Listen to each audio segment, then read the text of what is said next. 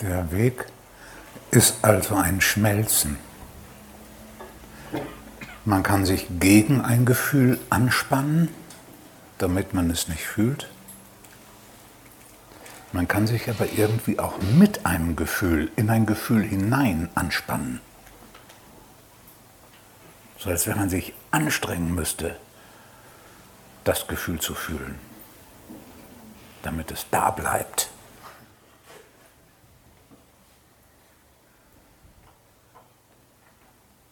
Aber weder das eine noch das andere braucht man. Und dann wird es zu einem kontinuierlichen Prozess des mehr und mehr Schmelzens. Schmelzen hinein in das, was im Augenblick ist.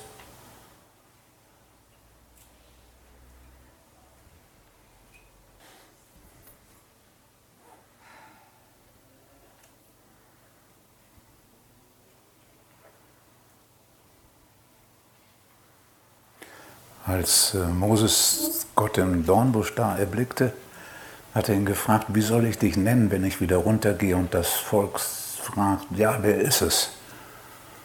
Wer ist dieser Gott? Und dann hat er gesagt, ich bin, der ich bin. Das war die Antwort. So sollte er ihn nennen. Ich bin, der ich bin. Das ist die Übersetzung von Jehova. Ich bin, der ich bin. Und genau ist das, das Schmelzen zieht dich immer mehr in diesen Augenblick, in das, was du jetzt bist. Und in dem Satz, ich bin, der ich bin, kommt zum Ausdruck, ich bin nicht der, der darüber nachdenkt, was er jetzt ist. Ich bin nicht der, der einen Kommentar hat darüber, was jetzt ist. Ich bin nicht der, der irgendeiner Fantasie nachgeht, sondern schlicht, ich bin der oder die, ich bin die, die ich bin.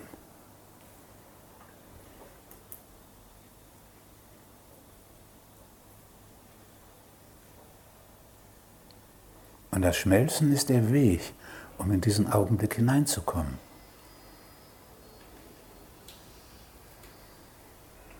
Hineinschmelzen und hineinsinken.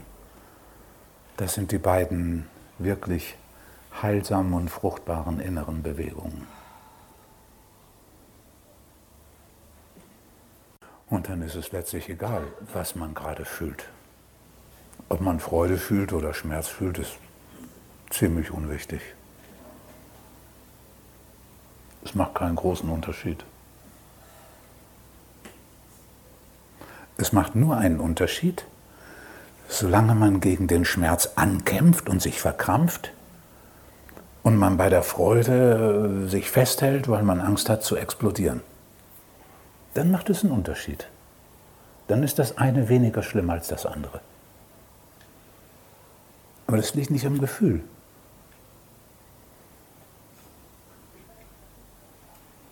Schmerz fühlen, wenn er wirklich gefühlt werden kann und sich dadurch gleichzeitig löst, ist nichts Schlimmes. Sonst wäre der Buddha ja auch verrückt gewesen. Der Buddha hat gesagt, das Leid wird durch die Gedanken erzeugt.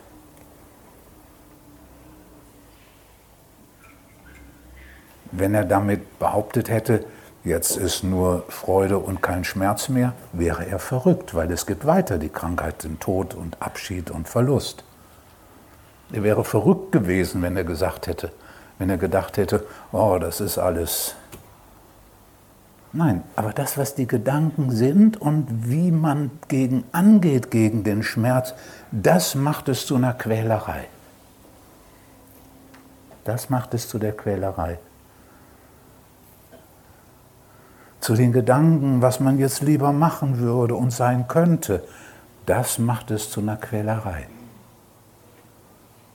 Aber Schmerz einfach fühlen und ganz lebendig sein und durch das Fühlen den Schmerz ausfühlen und darunter die Stille entdecken. Die Stille, die unter dem Schmerz ist, ist tatsächlich dieselbe Stille wie die, die unter der Freude ist. Und diese Stille ist nicht nur unter dem Gefühl, sondern weil da der Schmerz ist und du bist vollkommen im Frieden damit, bist du ganz gelöst mit dem Schmerz und du bist gleichzeitig in dem Frieden. gleichzeitig.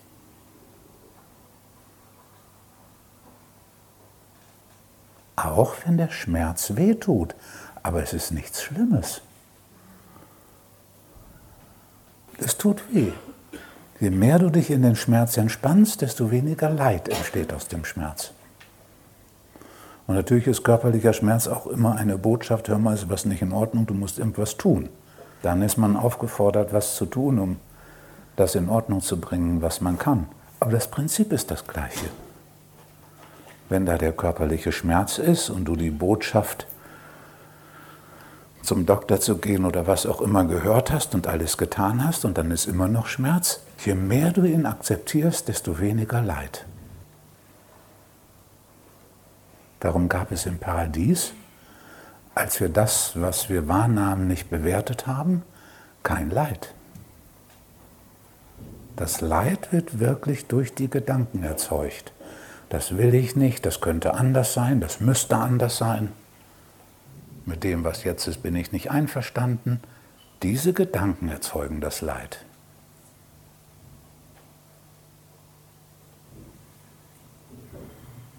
ich bin schuld dran, kommt dann noch hinzu, das macht es nochmal, verdoppelt die Sache nochmal. Wenn jemand anders schuld dran ist, dann wird es nur um die Hälfte vermehrt. Ist besser, wenn jemand anders Schuld hat.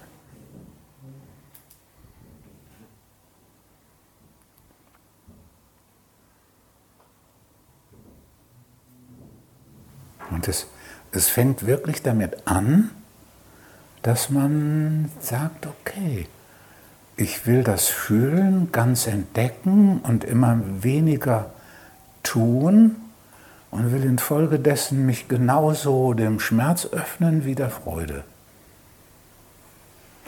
Und genauso dem Nichts oder der Unruhe.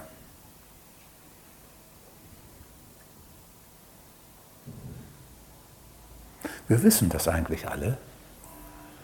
Wir kennen, wir kennen die Qual eines, eines Kindes, das von mittags 12 Uhr bis abends 6 Uhr um ein Eis quengelt und nicht wahrhaben will, dass es das nicht kriegt. Die Mutter ist fix und fertig, das Kind ist fix und fertig. Die haben keine Freude gehabt an dem Tag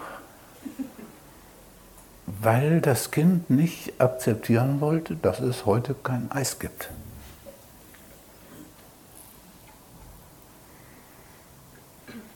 Und so in dieser quälenden Situation ist der Mensch mit sich selber, oh, das müsste anders sein, warum ist das jetzt nicht so, ah, das kriege ich bestimmt nicht hin und oh, das funktioniert sicher nicht und oh, jetzt kommt das Gefühl aber so stark, da habe ich nicht mit gerechnet, so war das nicht abgemacht und so. Ne? Das ist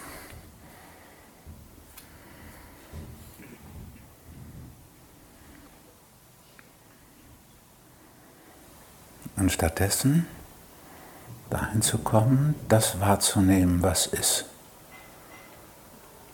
Ich bin, die ich bin. Dann kommt man zu der Erfahrung des Ich bin. Die Erfahrung Ich bin ist unter den Erfahrungen. Ich fühle Schmerz, ich bin traurig, ich freue mich, ich habe Angst, darunter ist, ich bin.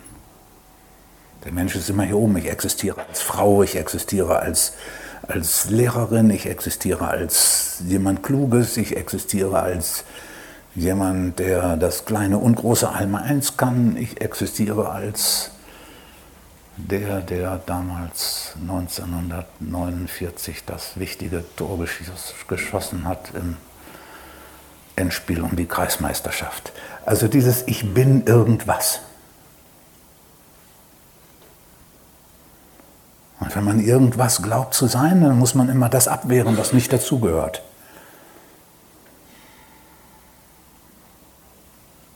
Dass man nur in dem einen Spiel das Tor geschossen hat und in den 40 anderen Spielen kein Tor geschossen hat, das wird weggeschoben.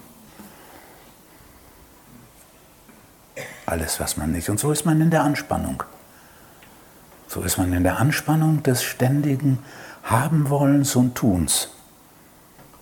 Auch die Weisheit, wir wissen das seit 2500 Jahren. Ich bin wie eine Schallplatte. Ich, ne, Buddha sagt, das, was dem Mensch Unglück macht, ist, dass er das eine immer will, das, was nicht da ist, und das andere, was da ist, nicht haben will.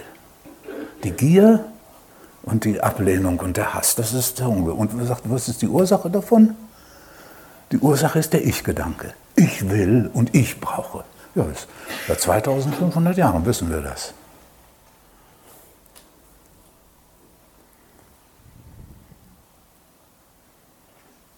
Wir wissen das sogar schon länger, 10.000 Jahre wissen wir das. Aber seit 2500 Jahren ist es aufgeschrieben. Oder seit 4000, die Veden haben das auch schon. Das ist der Weg raus.